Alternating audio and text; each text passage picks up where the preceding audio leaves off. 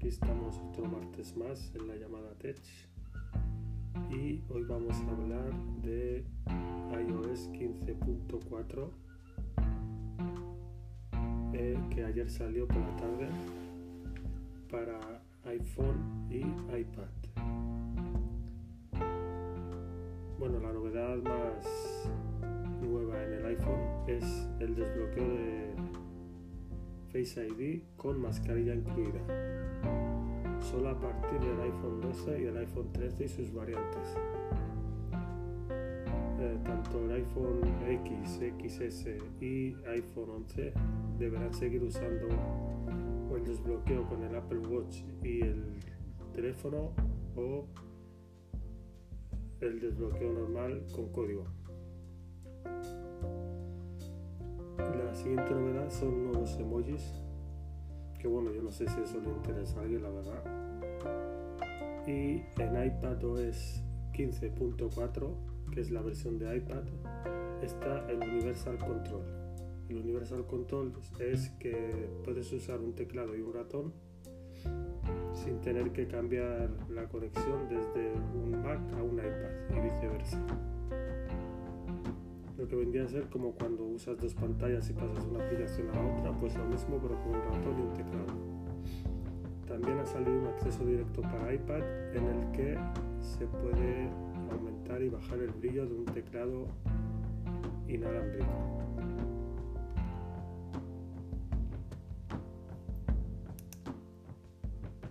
Otra cosa más es que ya se puede ver las vacunas del COVID en la aplicación de mi cartera y en Wallet además de que nos aparece en la app de salud. También se ha lanzado WatchOS 8.5 para el Apple Watch y que nos permite hacer compras del Apple TV desde el propio Apple Watch. Y también ha salido tvOS 15.4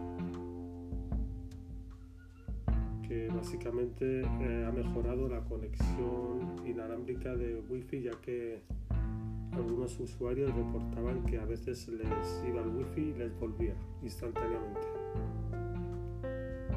Apple también ha lanzado un nuevo firmware 15.4 para los HomePod que bueno, eh, para los HomePod no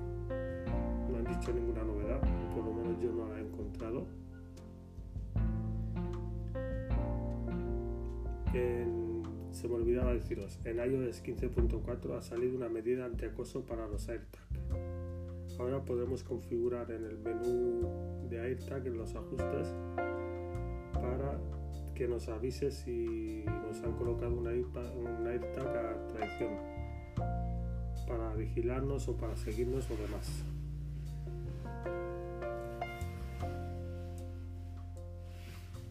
También en el llavero de iCloud ahora se pueden guardar notas de todas las contraseñas que tengamos.